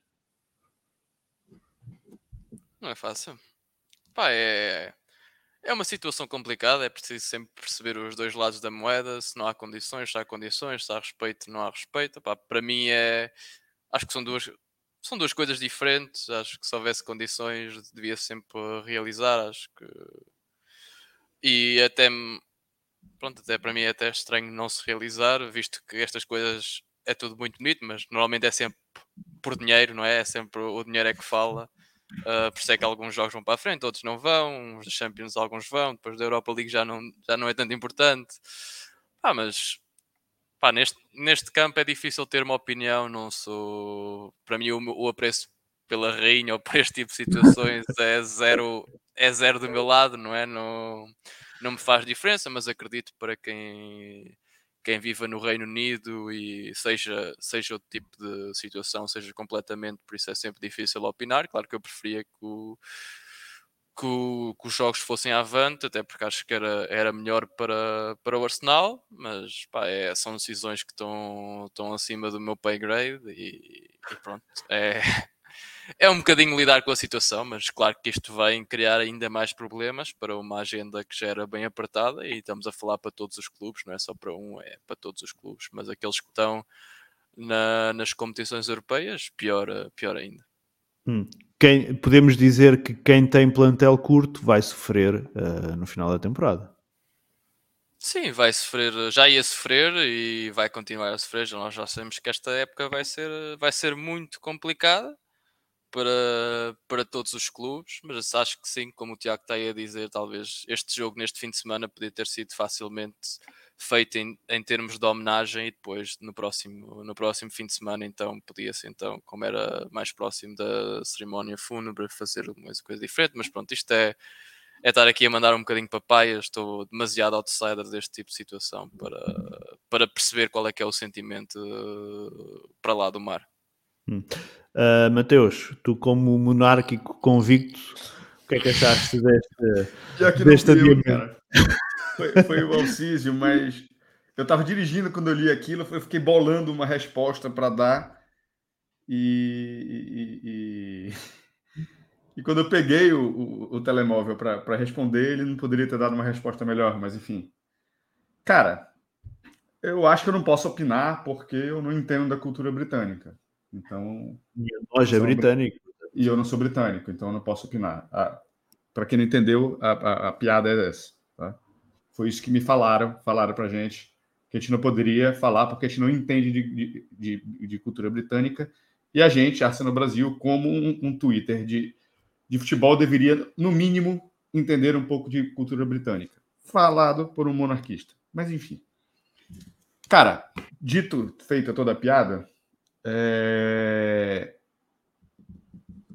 O, o, que me deixa triste nessa, nessa, nesse, nesse negócio todo, fora, obviamente, o falecimento de uma pessoa, não que eu fosse fã ou gostasse ou aquilo, mas morreu uma pessoa e a gente precisa entender isso, uhum. né? é que isso virou um debate pró e contra a monarquia. Eu falei assim, gente, pera lá, eu não preciso estar dentro de uma caixa ou dentro de outra caixa, eu posso estar no meio. Eu não preciso achar nada, eu não, não preciso ser contra a monarquia ou, ou a favor de monarquia, pelo amor de Deus. E isso está assim no Brasil, isso está assim na Inglaterra, isso está assim em tudo que é canto. Virou um, um, debate nesse sentido. Tá? Claro, de um lado tem o que, ele, do que o Francisco acabou de falar, a malta que gastou dinheiro para ir para lá, a malta que vive do esporte, né? Pessoal que vende as coisas ao redor do estádio e etc., que veio pós-pandemia, tudo isso aí é verdade. Como também a gente precisa entender a importância da rainha para uma parcela, uma, uma boa parcela dentro do Reino Unido. É todo mundo? É unânime? Não, não é. No é entanto, deixa-me só, deixa dizer uma coisa. No entanto, desportos muito mais ligados à monarquia, como o rugby e como o cricket, não adiaram as Nada parou. Era, é, é, era, era, o meu, era, era, era a, a, a, o próximo detalhe que eu ia falar. Só quem parou foi futebol. Só o futebol parou. E é o que tem o calendário mais apertado. Não conheço os outros esportes, mas foda-se. É o que tem o calendário mais apertado. Teve prova de corrida, algo que está mais próximo da minha realidade. Teve a, a, a maior meia maratona do mundo aconteceu no final de semana passado, agora, domingo. Normal. A única coisa que cancelaram foi a, a Kids Race. Foda-se também as crianças. é, 50 moleques correndo, não, não muda. Para 60 mil que estão correndo a meia maratona, nada mudou. Destaca amanhã Arsenal Brasil, que se fodam as crianças. Eu tenho duas aqui em casa. Então, eu posso falar, eu estou no lugar de fala, eu tenho filho. Então, é, cara, é muito difícil. Seja fosse uma decisão ou outra decisão, teria crítica, teria polêmica do mesmo jeito. Hum. Tá? É, é, muito difícil, é muito difícil opinar. Para mim, na minha opinião, segue normalmente, faz um minuto de silêncio, joga com, com tarja preta, e é isso. E vida que segue, cara. Eu acho que ninguém é tão importante assim para parar um país por 10, 15, 20 dias. É minha opinião. Tem quem discorde? Eu respeito. Você acha que tem que parar 10, 15 dias pelo, pelo falecimento de alguém? Ah, eu quis dizer o seguinte: claro, se a minha mãe morrer, eu provavelmente vou ficar de luto 10, 15, 20 dias, um mês, um ano. Tem gente que nunca, nunca sai do luto. Óbvio. Eu não estou falando de alguém próximo, tá? Pai, mãe, tio. Estou falando de uma celebridade, de um político, ou alguma coisa nesse sentido. Ninguém merece isso de um país inteiro, cara. Pelo amor de Deus. Mas é a minha opinião. Se você acha que sim, ok. Na altura. Luto, siga seu luto, e é isso. Quando o pai desta rainha faleceu, na altura não era Premier League, mas era a Division One, não parou. Uh, os jogos. Ah, seguiram normalmente, portanto, pelo menos dizem quem. E, quem, e, e numa época, e numa época que o calendário não é tão apertado como não é era tão apertado como é hoje. Não é tá. O Covid já fudeu a gente no passado. Uh, a Copa do Mundo no, no, no, meio da temporada, a mesma coisa. Cara, não, não, não, não há mais espaço e a gente precisa entender isso. E a roda gira, o mundo segue, velho. Meus pesos. O mundo segue. Exatamente. Giovana, como é que vês esta uh, paragem de campeonato com tanto jogo agora para, para resolver? Nós ficámos com o jogo com o Everton adiado, jogo com o PSV uh, adiado. Fala-se que um, o jogo com o PSV pode ir para a altura que era o jogo com o Manchester City, logo o jogo com o Manchester City irá ser adiado para uma outra altura. Como é que vês uh, toda esta paragem de, de, de campeonato? Cara, assim, eu vou ser bem sincera, né? Igual o Matheus falou, luto é pessoal, né? Cada um aí sente o que quer sentir, se ficou triste, fique. Se você quer prestar aí o tempo que você quiser, tá no seu direito. A partir desse momento que isso influencia em outras coisas, é um pouco mais complicado, porque aí começa a ficar um negócio mais burocrático. Que aí, ai, tem que reorganizar calendário, e tá apertado, e Copa, e tudo. Eu, eu, Giovana, eu adiaria, cancelaria o futebol? Não. É, eu concordo? Também não. É, eu sou britânica para opinar de alguma coisa sobre a influência da rainha ou algo do tipo? Também não. É, mas eu não gostei do adiamento, eu não adiaria, e, pô, eu já falei, eu já fiz uns três tweets diferentes sobre o que é a minha opinião sobre a situação no total. É, mas atrapalha muito o Arsenal. É um calendário que está apertadíssimo, vai ficar cada vez mais. A Copa no meio. É, eu fico muito feliz que o jogo contra o Brentford não foi adiado, pelo menos até, até o que parece. Né, vai continuar e só com um pouco mais cedo, né? Um, e eu acho que é bom porque o próximo jogo que a gente jogaria seria o, o derby do, do, contra o Tottenham. No outubro. É, é, com jogadores fora de ritmo, um mês sem jogar. Eu, seria uma situação muito ruim. Então, pelo menos tem esse jogo contra o Brentford para não deixar os jogadores perderem o ritmo e perder essa pegada que estamos de um bom momento. É... Eu não adiaria, mas é isso aí. Só um, um, momento humor aqui. Hum. Vocês viram a entrevista do Klopp sobre a, a, a possível perda de ritmo por, causada por isso? Não. Não? Perguntaram para ele. O que, que você hum. acha desses seis dias que vão ficar sem jogo, sem jogo, você acha que não é ruim por causa da perda de ritmo? Aí a Klopp respondeu: Que perda de ritmo? Você já viu como a gente está jogando? Tu acha que eu quero manter esse ritmo? Justo. É, tem, tem, tem, razão. Tem razão. Epá, eu acho que um, o, a Premier League deu um, um, um, tiro no pé ao adiar a, a jornada deste, deste fim de semana. Acho que não, não fez sentido nenhum. E eu acho que a partir do momento em que se viu o rugby, o cricket e tudo mais a continuar a realizar-se, eu acho que eles perceberam que tinham feito merda. É que, é, é, é que o futebol tem uma proporção muito maior, Ricardo, das coisas. Atenção, tem uma proporção muito maior, mas não, como é que não sei se a nível de importância terá, porque e o mestre está aí, não me deixa mentir. Nós, quando fomos lá em março uh, ver o jogo com o Leicester, um, nós no dia antes ao jogo, estávamos em Londres e estava a jogar o Man United Tottenham, se não estou em erro. Penso que era este jogo. E nós corremos uh, os pubs. Não, não, ok, os pubs todos não, não corremos os pubs todos, obviamente. Longe, mas, mas foi, foi considerável. Foi considerável. Andámos e andámos e andámos para ver uh, arranjar um sítio qualquer para conseguir ver o jogo e nós já tínhamos reparado até no metro várias camisolas da seleção inglesa de, de, rugby e estava tudo a ver o rugby quando estava a ver um jogo Man United Tottenham, supostamente duas equipas do Big Six. Em lado nenhum a gente um, conseguiu ver o jogo. Basicamente o que a gente fez foi voltarmos para o hostel, pegámos no tablet Sport TV e vimos o jogo no tablet no hostel a ver umas coronas. Uh, porque de resto não não, o Covid não. Uh, mas, mas, mas, mas, pode não ter tanto, tanto, tantos seguidores, mas não tem menos importância, Mateus. Não, não, Vamos por parte, tem. Pode, tem menos importância. Menos, não sei se terá assim muito menos importância. Tem, tem, menos, tem muito menos importância. Porque tu só estás analisando o Reino Unido. A Premier League precisa se preocupar. Estou, Estou a analisar na vertente do Reino Unido. Do Reino Unido. Mas lá está. A Premier é League, a Premier League não precisa se preocupar só com a vertente do Reino Unido. Ela, ela é... a decisão que eles tomaram foi exclusivamente na vertente do Reino Unido. Não. Porque nós, nós estamos aqui e nenhum de nós Duvido. defendeu a paragem. Nenhum de nós defendeu a paragem, porque nenhum de nós é britânico. Mas tem quem defenda lá. Tem quem defenda lá. Quem... Tem monarquista brasileiro, puto.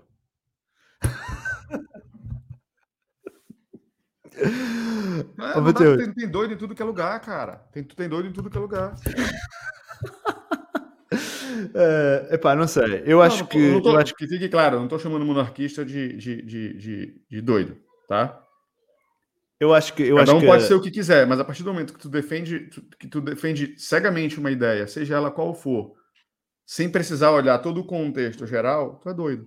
Seja o que for seja de esquerda, seja de direita, seja de centro, seja de diagonal, seja de canto superior esquerdo, direito, seja o que for.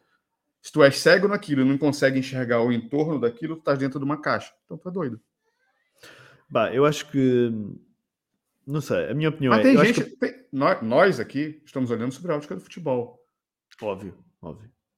Lá Mas está, eu vejo óbvio. pessoas, inclusive ingleses, que defendem que seja adiado. Como eu, como eu vejo gente que defende que não seja adiado. Tem de tudo, cara. Não, não tem certo e errado. Se fosse qual fosse a decisão, ela seria polêmica do mesmo jeito. Ia ser sempre polêmica, certo. Ia ter polêmica. o que eu acho é que na perspectiva da Premier League, eles achavam que estavam a fazer uma coisa boa e depois acho que viram que mandaram um tiro no pé quando viram que o resto da gente, o resto fez. mais ninguém fez. Pode eu ser. acho que eles, eu acho que eles viram isso. Na minha, na minha uh, opinião, a jornada anterior seria jogada, não, não, teria, sido, não teria sido adiada. Tu, tens, tu terias um outro problema. Eventualmente o jogo de domingo, por causa de, de, toda a confusão que possa estar em Londres, eventualmente as equipas de Londres, os jogos serem adiados. Eventualmente esses sim, por uma falar. questão de segurança. De policiamento. Não, não é só a dia ou não a dia, é uma questão de ter exatamente, exatamente. Também tem esse é, detalhe. Exatamente. Agora, epá, eu acho que mais do que isso, já é, na minha perspectiva, não britânica, acho que já é, já é uh, acho que foi um exagero a decisão da, da Premier League. Ok. Eu acho que nos impacta, mas eu consigo entender, porque eu não consigo, por exemplo, comparar futebol com rugby ou com cricket, ou seja, com, com qualquer for. Porque o futebol é uma marca, a Premier League é uma marca global. Sem e dúvida. Ela, ela, ela, ela, ela, precisa se preocupar com dano na imagem dela, seja qual fosse a decisão que ela tomasse em nível global.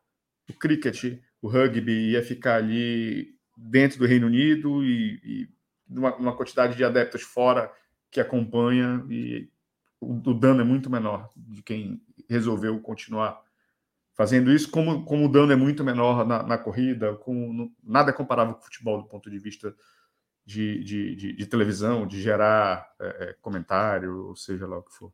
Hum, Mas, claro. enfim, eu por mim seguia. Sim. Um, Giovana, uh, o Arsenal era para jogar com Everton um, no domingo, depois deixou de jogar, era para jogar com o PSV na próxima quinta-feira, agora já não vai jogar, já só vai jogar com o Brentford uh, no próximo domingo. Um, apesar disso poder condicionar a preparação da equipa, não pode uh, haver desculpas e a vitória tem que ser um, obrigatória. Que expectativa já? Uh, e vamos aí a, prever uh, para o jogo com o Brentford. Não é um jogo tão fácil assim. É o Brentford mais modesto que seja, ainda é um time complicadinho, né? Um time um pouco chato de se jogar contra. É... Não vou dar o exemplo do United que tomou 4x0, porque eu acho que o contexto do United era completamente diferente, não tem nada a ver com o Arsenal, é uma zona completa. Mas não é um jogo fácil. É, inclusive, até em casa, né, quando a gente jogou contra eles na temporada passada, no momento muito melhor do Arsenal, é, a gente ainda venceu por um placar apertado, né? 2 a 1 e não foi essa tranquilidade toda. Os gols, se eu não me engano, só saíram no segundo tempo. Então, é, eu concordo que tem que ganhar, eu concordo, é favorito, não tem nem discussão isso. É, mas eu não acho que é um jogo tão fácil assim. Eu acho que essa obrigação de ganhar é, é complicado trabalhar com, não sei, esse, esse, esse tipo de, de, de palavra, eu acho. Uh, mas eu, eu, sendo bem sincera, eu tô tranquila para esse jogo. Por mais que eu não acho que é um jogo fácil, eu, eu acredito na vitória. E eu não sei se eu acredito na clean sheet, mas na vitória eu acredito. E eu acho que, por mais que o Arsenal teve esses dois jogos adiados, essa perda de ritmo não vai ser tão sentida porque não foi tão distante assim. Não, a gente jogou não tem tanto tempo assim. Beleza, a gente perdeu uma rodada de Premier League, mas não e vai perder outra de Europa League, mas não é tanto tempo quanto parece. Ainda mais que a gente o último jogo que a gente jogou foi na foi na quinta, né? Então é um pouco menos do que do que a gente achou. É porque o torcedor também dói mais, né? Porque a gente perdeu de ver o time jogar no fim de semana. Eu acho que tem essa dor também. Então a gente sente, não, tá passando, demorando para chegar, né? Mas... E agora, não, não vimos no fim de semana e agora, ei, quinta-feira não há é, jogo. É, quinta-feira não vamos ver. Pois é. Então, assim, acho que pro torcedor pesa ainda mais esse negócio de tá demorando muito. Mas é isso, acho que o Arsenal deve vencer. Não, não vai ser um jogo fácil, mas eu acho que a perda de ritmo ainda não vai ser tão sentido assim. Mestre, temos um Brentford, um, se calhar é melhor, neste, pelo menos neste arranque, uh, a melhor nível do que aquilo que era o ano passado. Ainda assim, foi um jogo em que entramos de pé esquerdo. Uh, na temporada passada, com várias condicionantes, obviamente, nesse jogo havia o Covid. Lembro-me que o Balogun foi nosso o nosso avançado titular, jogámos uh, com várias alternativas, nada comparado ao 11 com que nós terminámos a temporada, uh, ou com o 11 base, digamos assim, da temporada passada, mas foi um jogo com várias particularidades, mas que não deixou de ser um jogo com derrota. Expectativas agora para este jogo. A moral da equipa é completamente diferente, a vitória é obrigatória. Sim, é, nós, a partir do momento em que perdemos com o Manchester United, acho que temos de rapidamente voltar ao, aos bons resultados e acho que o Brentford é uma equipa que até está a começar novamente com alguns bons resultados, é uma equipa difícil de bater, pois é, não mudou muito a equipa, ou seja, é uma equipa que está bem oleada, não mudou o treinador, mudou poucos jogadores, ou seja, está o processo já, já bastante oleado. Uh, mas nós temos ma maior qualidade, posição a posição, por isso temos, temos, de, temos de vencer. Claro que vamos ter o, o Tony do outro lado, vai ser uh, um jogador muito complicado e que da outra vez deu completamente cabo de nós, mas acho que desta vez temos de estar mais bem preparados e vai ser sempre um bom desafio uh, para o White e para o Saliba quando ele cair ali na, na zona deles. Hum, muito bem. Uh, Mateus, expectativas para o jogo com o Brentford? Vitória, cara. Eu ando muito empolgado pro meu gosto. Andas muito acho, empolgado? Eu acho. Mais do que eu deveria. ok, então, mas. Mais do que eu deveria. Mas acho que é um jogo para te ganhar. Talvez não como um clean sheet, como a Giovana falou, mas é um jogo para te ganhar. Cara, se a gente pensa nesse, no, nesse novo Arsenal, onde vai ganhar um, um, uma vaga no top 4 sem, sem, sem muita disputa, Cara, não pode ser um jogo pra gente perder. Quanta confiança. Não, eu, eu, eu, vejo dessa forma, mas vai ser um jogo fácil? Sei. Mas me, me, me, compete torcer para que a gente ganhe. Hum. E acho que a gente vai ganhar. Hum. Uh, muito bem. Um, vou pegar aqui nas, nas uh, questões uh, que nos que andei aqui a apontar algumas e outra que nos enviaram no Twitter, um, para depois irmos ao último tópico do, do da emissão. A primeira é aqui do Henrique Roque, que ele questiona: essa parada inesperada foi boa para a recuperação da Partey? Mateus, um, acaba por ser se calhar a única notícia positiva no meio disto tudo é que o Partey que ia ficar de fora mais algum tempo está aí de regresso. Ele já, Bom, ele já começou, se não me engano, já, ele já começou hoje a já treinar tá, assim. normal, é. Pô, cara, que bom, cara, porque é, é, é, ele é importante. Por mais que ele não tivesse na melhor fase dele, do ponto de vista, acho que ele tá acho que tem uma estatística que diz que ele perdeu acho que mais da metade dos passes que ele tentou fazer ou alguma coisa assim. Ele não estava tão bem assim, né?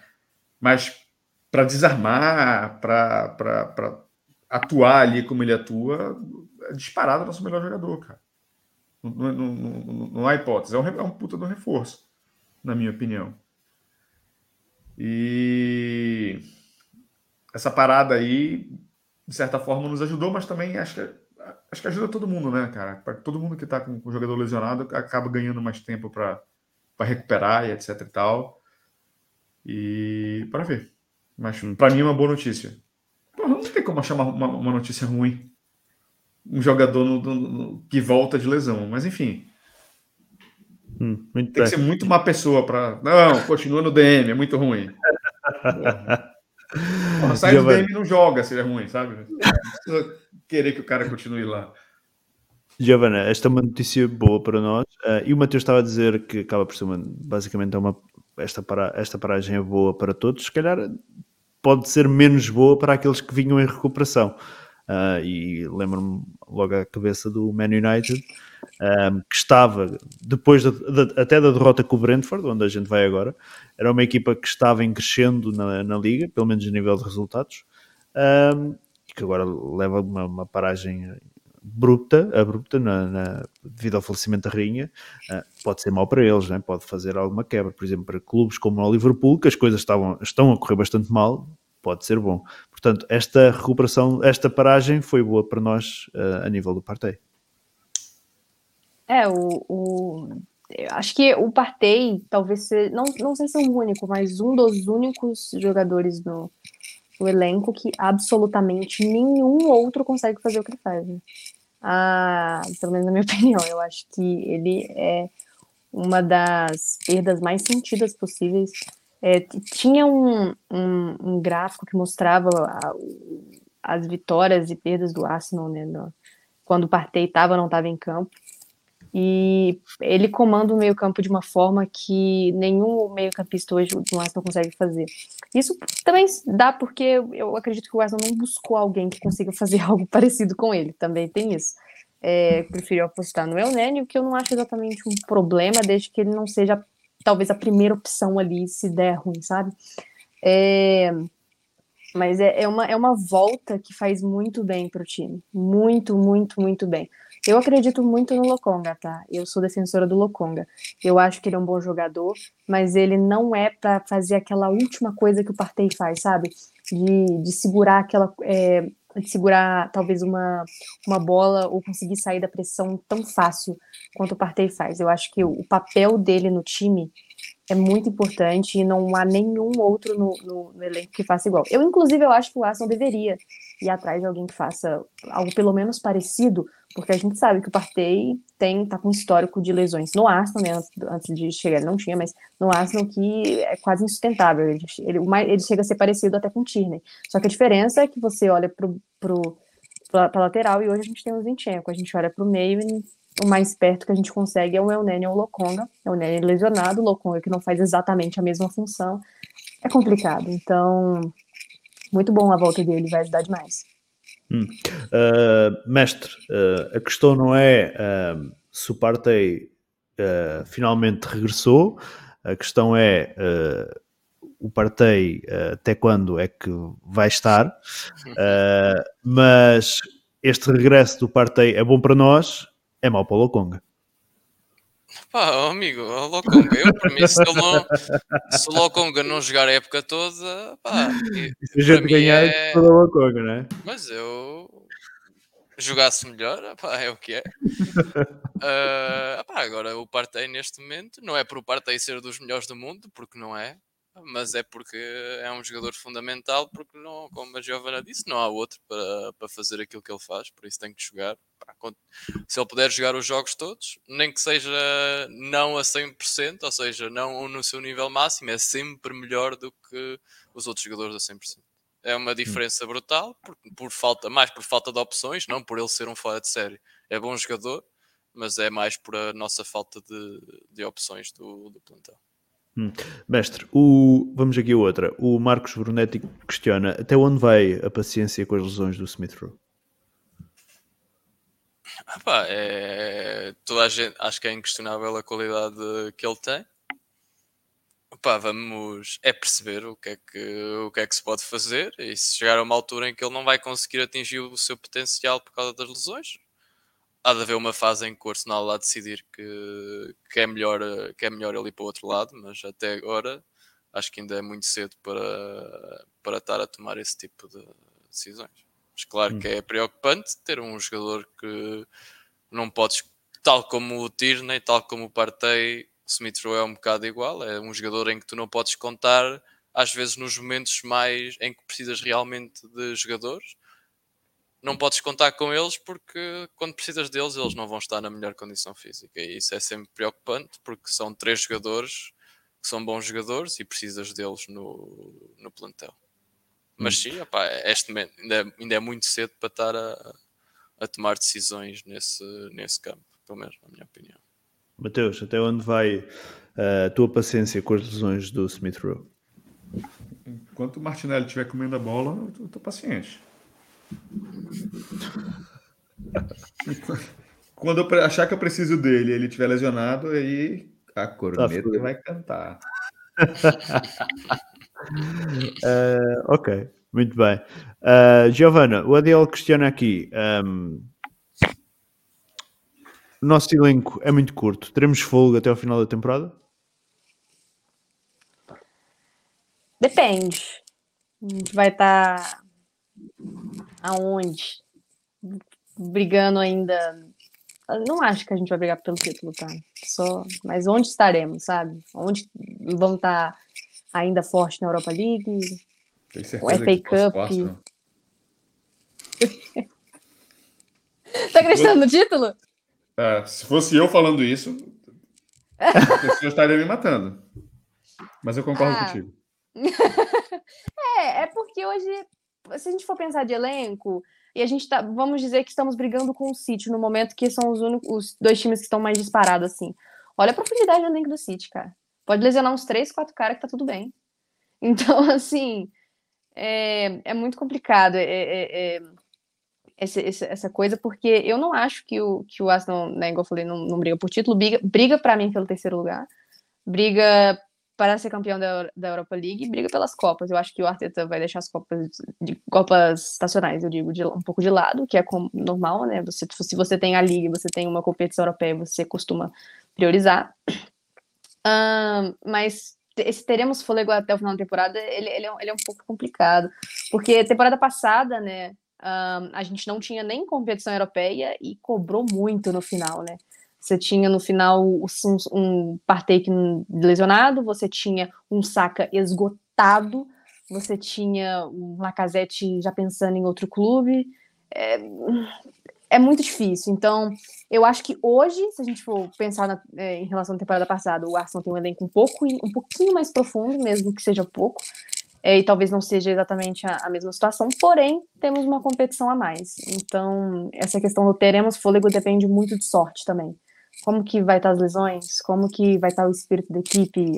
Isso tem a ver com moral também, né? Os jogadores sem moral não jogam bem. Então, eu espero que as coisas continuem dando certo, mas a gente tem que contar com a sorte. Isso é impossível dizer que não, a não ser que a gente faça um mercado de inverno é, que não acho que vai acontecer, tá? Mas um mercado assim de janeiro que será para quebrar valores, mas não vai acontecer. Então, é, que, que tenhamos sorte. Essa é a minha. É o espero. assim. Mateus, a Giovana falou aqui ahm, do facto do ano passado nós não ah, tínhamos Liga Europa, ah, acabámos até as, ah, a Carabao Cup e a FA Cup muito cedo e mesmo assim chegámos ao final da temporada de rastos. Quando este ano nós somos assumidamente, ahm, e o próprio Arteta já referiu isso, que, que é um objetivo da, da equipa, ah, é a aposta na Liga Europa. Um, quando nós sabemos que, que se realmente nós apostarmos na Liga Europa, vamos até, vamos até uma fase eh, muito avançada da temporada para, para conseguir, ah, como é que vamos ter fogo para chegar ao final? Que é o que questiona aqui o Adiel. Teremos fogo para chegar até ao final da temporada? Eu acho que a gente não vai ter. E eu já vim falando isso há muito tempo. O elenco é curto, já falei. Se o Gabriel Jesus se lesionar, se o Partey lesionar, se o Saka lesionar, a gente praticamente não tem reposição. Hum. Ou vocês vão acreditar em título com Nketiah no ataque. E a gente pode pagar muito caro por isso. Espero que não aconteça mais nada, que a gente não tenha problemas com lesão, mas o histórico do Partey não diz isso. É simples, é o histórico dele, não sou eu que estou falando, é matemática. Francisco Vieira diz aqui: Mateus, sou pessimista, confio no, ar... confio no artetismo. Não, não, não é uma questão de artetismo. Jogador lesionar não depende do Arteta. O que depende do Arteta é o seguinte, quer dizer, pode ser até que não dependa dele. Acho que deu problema na tua câmera aí, Giovanna. Yeah, Foi, Ficaste na- na- Acho que roubaste o telemóvel, qualquer coisa assim. Opa, olha, ela caiu. Ela já entra. Mas fala, Mateus. Esqueci o que estava falando. Ah, sim. Não- não tem- talvez, talvez tenha coisas que não, não dependam dele. Se acabou o dinheiro e ele teve que escolher onde ele ia ficar curto, aí, são, é, é, aí não- não- de fato não depende dele. Né? Mas, ó, eu, eu, eu vou ser sincero, eu acho que a gente vai ter contratação em janeiro, na minha opinião. Se Ao pudesse- contrário, ao contrário daquilo que, vinha a ser, eh, que vem a ser habitual, quando falas contratações em janeiro, Eu acho que vem. Eu, eu vou te, ainda te digo o nome. Eu acho que o Danilo chega em, em janeiro. Danilo, o tal do Palmeiras, é isso? do Palmeiras, mas é achismo, tá? O Edu não ligou, ninguém me falou porra nenhuma, é o que eu acho. Porque é muito óbvio que a gente, a gente tem uma carência muito grande ali naquela posição. E de tudo que eu escutei de amigos palmeirenses meus foram: o Danilo não sai antes do final da temporada brasileira. Depois, se chegar a proposta correta, ele sai. Antes disso, ele não vai sair. Em novembro, né? Novembro, dezembro. Acho que é, é, né? Porque aí tem a Copa e aí já acabou, novembro já era. Ou seja, a- a gente tem a possibilidade de ter ele 1 de janeiro com a gente. E se o Arsenal for extremamente esperto, compra ele em novembro, deixa ele treinando com o elenco em dezembro, não precisa escrever, deixa ele quieto ali. Janeiro, 1 de janeiro tá, tá com ele à disposição. Muito bem. Eu- Mestre. é- é- mas é achismo, tá? Claro, claro. Uh, longe de nós pensar que tu tens algum tipo de contacto com o Edu e que ele está a passar-te informações Eu privilegiadas. tenho contato com ele. Quer que eu te prove? Peraí. Oh, com caralho. Olha, está a destruir a casa, homem. Oh, pronto, ok, ok. Fotografia com o Edu. Deixa só o homem chegar. Não Pronto. mim. Não, não, Duvida de mim que eu tenho contato com ele. não duvido coisa nenhuma. Não duvido coisa nenhuma. Falta só ele me responder 13 anos depois. Mestre, ahm, no Twitter chegou aqui a questão, ah, ah, aqui o Gunners de 2107 ele diz, o meu nome é, o meu nome é Hudson, Ah, obrigado pela tua mensagem Hudson, Ah, gostaria de saber qual a opinião de vocês se em jogos contra equipas menores e mais retrancadas, enquanto o Partey estiver machucado, não seria melhor partir para um 4-4-2, sacando o Lokong e entrando no Nketiah para sermos mais perigosos no último terço? O que é que respondes aqui ao Hudson? Hudson, obrigado pela tua mensagem. Quem é o, então o meio campo parece-me ser Chaka e Odegaard. Chaka e Odegaard. Pá, não sei se isso já chegou a ser. Não, com o Nketiah e o Gabriel Jesus, claro que não foi testado, mas já foi. Já nós houve situações na época passada em chegámos a jogar 4-4-2 e o Odegaard estava no estava a jogar ao lado do Chaka. Não, do que me lembro, acho que essas situações nunca correram, nunca correram muito bem. Depois no contra-ataque é sempre, vai ser sempre complicado porque ali o meio campo vai estar um bocado mais descoberto, mas já se falou nessa possibilidade e eu acho que é, há uma coisa se houver necessidade de estar, acho que pode ser um teste que, que pode funcionar, até porque tanto no QTA como o Gabriel Jesus são, são muito móveis e podiam, podia ser complicado para, para essas defesas estarem a, a gerir dois jogadores como, como eles, para além do Martinelli e do Saka, podia ser às vezes complicado as equipas, os centrais e os defesas gerirem esses jogadores tão, tão móveis na frente. Pá, é, uma, é uma questão de, de testar e só aí é que podemos saber, mas acho que pode ser uma coisa que numa situação em que não, em que não haja parteio, poderá ser eh, contra, contra equipas que estão claramente fechadas, poderá ser, poderá ser uma solução, mas até testarmos uh, não iremos saber. Giovana, o que é que parece aí o comentário do WhatsApp? Ah, eu, eu, eu não vejo problema, mas também não vejo necessidade. Acho que se o Arteta quiser, por que não? Mas também não, não é algo que, ah, a gente precisa disso, porque sem partir isso, isso. Não, para mim não faz mal continuar com o Lokonga, para mim não faz mal colocar o Enquetear como duplo do Jesus ou algo do tipo. Acho que talvez, dependendo do contexto, faz o teste, não custa nada. Mas, assim, às vezes, às vezes custa, mas dependendo, Uh, por que não? É, não vejo problema, mas também não vejo necessidade. Acho que é meio morno, assim. Hum, muito bem. Vamos ao, ao, último tópico do podcast, uh, e hoje até está a demorar bem mais do que aquilo que eu estava a pensar, uh, mas vamos aqui tentar adiantar isto para fechar de vez, que é o mercado. Nós não chegámos a falar do rescaldo do mercado. Uh, Mateus, o que é que achaste deste mercado? O que é que ficou por fazer? Podemos dizer que há uma sensação de déjà vu uh, relativamente àquilo que aconteceu em janeiro, em que nós decidimos não contratar ninguém e que eventualmente nos custou o top 4.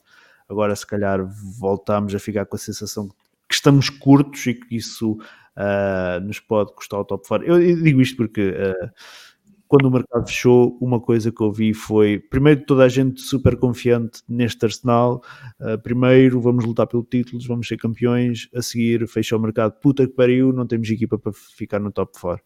Uh, foi uma coisa que eu vi. No entanto, eu fiz uma, uma, uma, um inquérito no, no Twitter, perguntar como é que tinham avaliado o mercado e até meti ali não apenas o deadline day, porque poderia influenciar muito uh, as escolhas da, na altura da votação, e então 13% diz excelente, 72% diz bom, 9% diz medíocre, 4,8% diz fraco. Mateus, como é que avalias o, o, o mercado?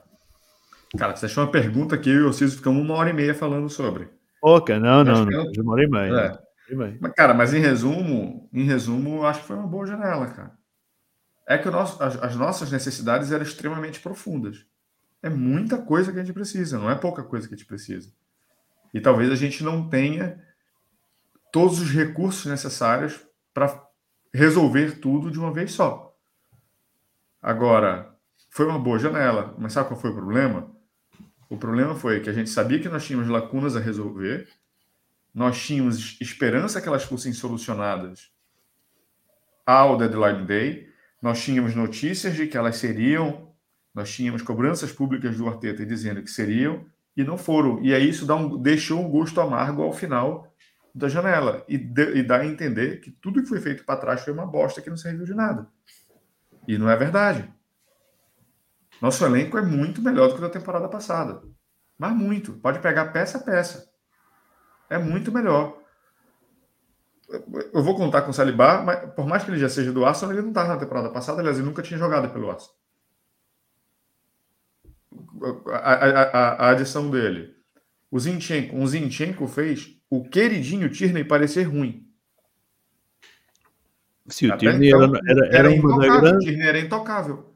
O Tierney, a gente, atacar era o Tierney, não sei o quê. Neste momento a gente vê o Arsenal Exatamente. e dizemos, meu Deus, este gajo é tão lento. Exatamente. O Gabriel Jesus é melhor do que qualquer jogador de frente que esteve com a gente na temporada passada, levando em consideração a temporada passada. Melhor que o Aubameyang, melhor que Lacazette, disparado. Então a gente a gente está com um elenco muito mais forte. contratamos jogadores versáteis. Tudo isso fica. É, é, é... Que filha da puta. É, uma coisa boa que nós fizemos, nós começamos a, a, a, todos os nossos contratados estiveram junto com a gente boa parte da pré-época. Cara, isso é sensacional. Isso, isso, é o que eu falo há 10 anos e o Arsenal não fazia. E começou a fazer. Então, eu não tenho que criticar. Para mim, foi uma janela boa. Foi excelente? Não foi, porque para ser excelente, ainda faltava um, um cara para jogar com saca, um atacante titular eu tenho minhas críticas com relação a Jesus, apesar dele estar entregando muito bem, e alguém para disputar a posição com o Partey. Para mim, na realidade, a gente precisa, inclusive, de um titular para o Partey, não um reserva do Partey. O Partey está com 30 anos já. Então, ele que fique para cobrir elenco. Então, a gente tem essas lacunas, mas isso não faz com que a Nacional tenha sido uma merda, hein? muito longe disso. Hum, muito bem. Giovana, uh, o que é que achaste da nossa janela? Eu concordo, eu acho que foi uma boa janela, não foi excelente, mas boa, mas também tem aquela questão, né? Não dá para você só continuar adicionando jogadores, você precisa é, se livrar dos que não estão é, no plano né, do Arteta, não estão no projeto, e enfim, ou nem querem estar lá, por exemplo, Bellerin é um desses casos, que estava quase implorando para sair. Uh, e por mais que ah, a gente quer que a gente contrata fulano, ciclano, pô, gente, dinheiro não dá em árvore é, você precisa, mesmo que as nossas vendas, mesmo que a gente conseguiu né, tirar alguns jogadores, mas ou foi rescisão de contrato, ou foram vendas muito abaixo do, do valor de mercado. Nós fizemos é, um total de 12 milhões em vendas. É muito pouco, é muito pouco. Era para esses 12 milhões talvez ser só no Leno, sabe?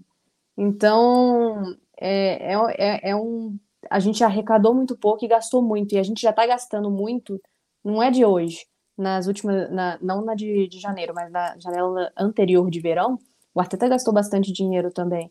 Então chega um ponto que a fonte, que a fonte seca. Não dá para você simplesmente, ah, falta isso, isso, isso, aquilo. A gente sabe que falta. Mas a reformulação do Arsenal não é igual a do United, que os caras dão 100 milhões para jogar num, jogador, mais 50 no outro, 100 no... Não é assim, cara. A gente sabe das limitações do Arsenal nesse quesito, e que é o normal, digamos. São pouquíssimos times que têm essa liberdade que o United tem para gastar 500 milhões.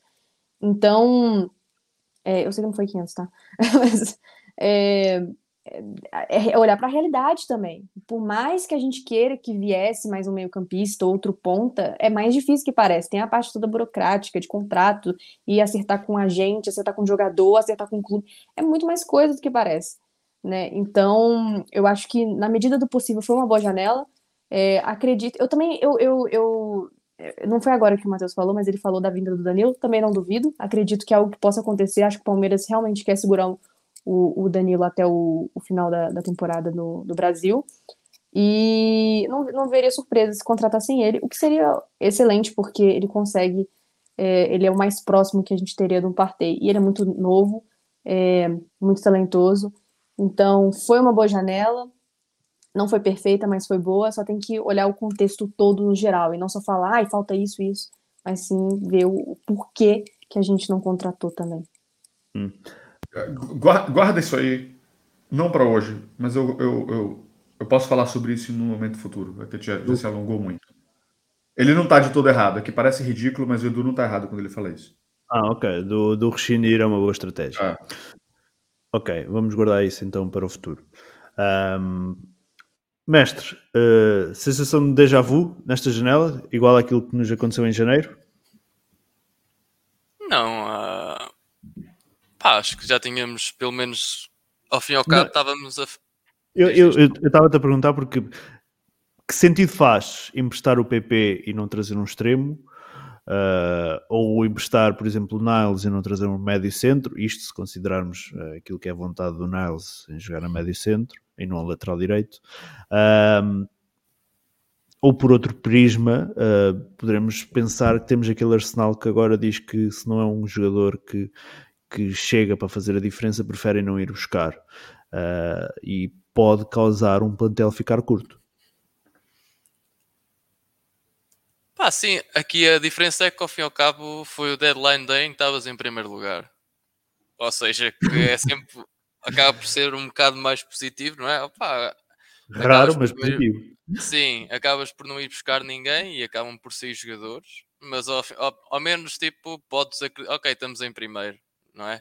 Pelo menos isso. Ou seja, ainda é muito cedo para, para começar a, a tirar grandes ilações, ou, porque na verdade a equipa estava em primeiro e estava a jogar bem.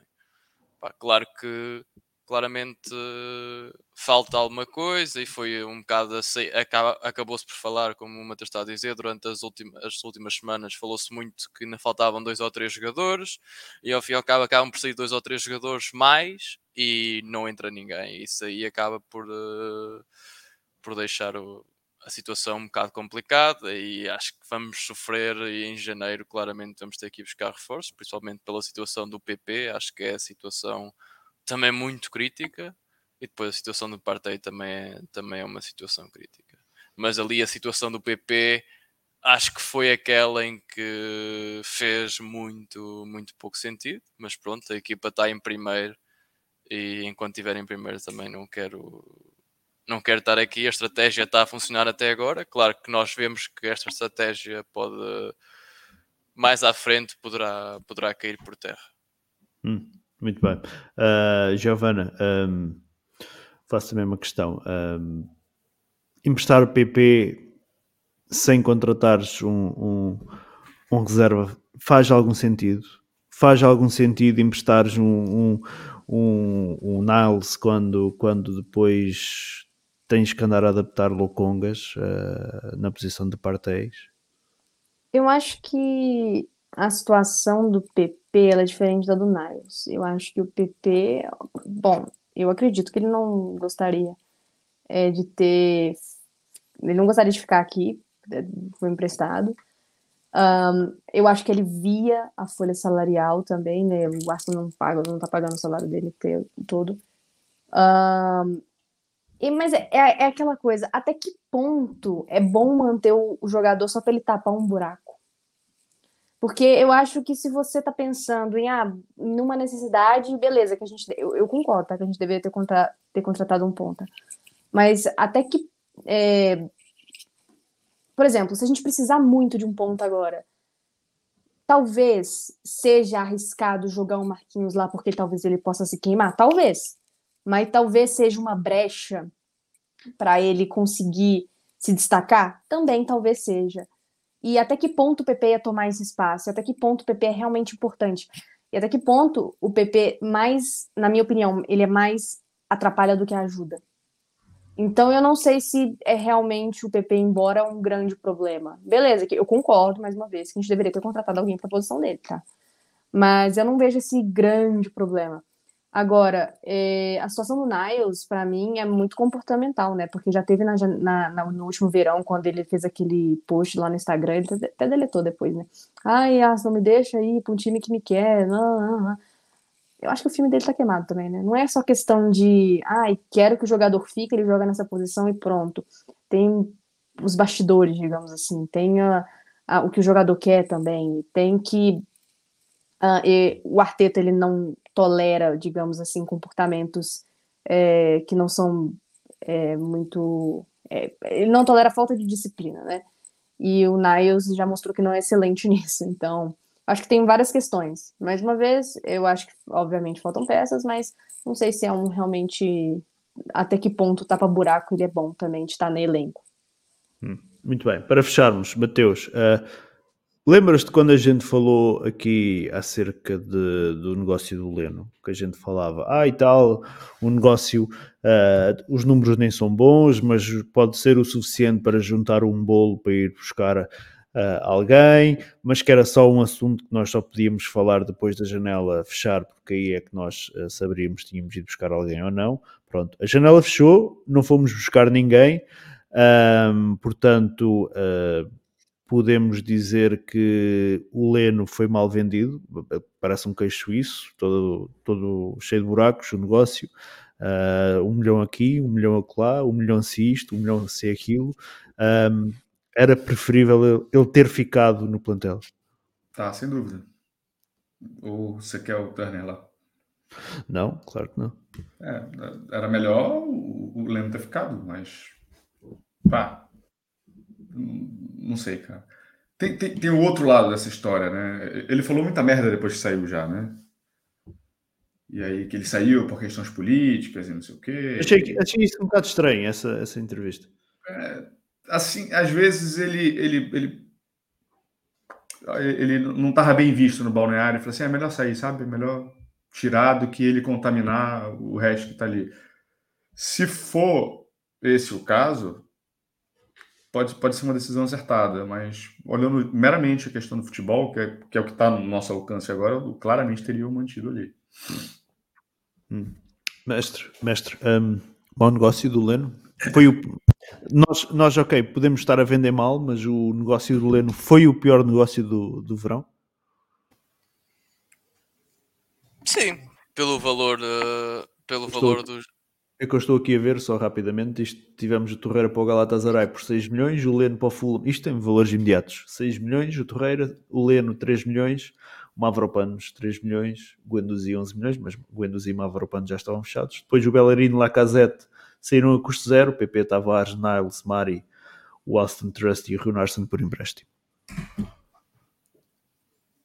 se formos ver, o Guendouzi, pelo, pelo valor, acaba por ser, não é? Ter uma opção de compra tão baixa, acaba por ser. Claramente havia possibilidade de fazer o um melhor negócio, mas em termos daquilo que era o, o valor do jogador, o Leno é claramente aquele que foi vendido abaixo daquilo que é, que é o, seu, o seu valor, não é? Vai, ao fim e ao cabo, fica na Premier League, continua a ser titular num, num clube, claro, está a lutar para não descer, mas tem parece ter indicações que até vai conseguir eh, fazer uma, uma boa temporada e nós acabamos por dar um, porque 3 milhões é, é dado, não é?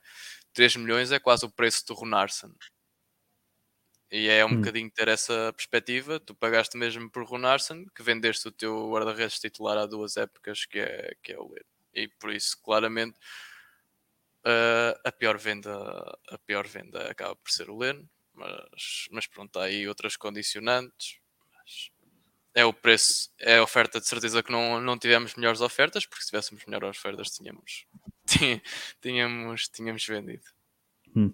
Uh, Giovana, o Leno um, foda-se. Chegou o António e o Ruben nos comentários fudou tudo. Uh, Giovana, um, o Leno foi o nosso pior negócio da janela de transferências. Ah, com certeza. É, o valor dele, assim, era uns 10 milhões, vai. Um, mas é aquela coisa também, né? Ninguém quer comprar. E como saiu na entrevista, né? Essa que o Leno fez agora, ele queria sair, né? Ele falou que ele decidiu sair assim que viu, sei lá o que, sei lá o que. Ele quer sair, ninguém quer comprar, acaba com um valor muito baixo.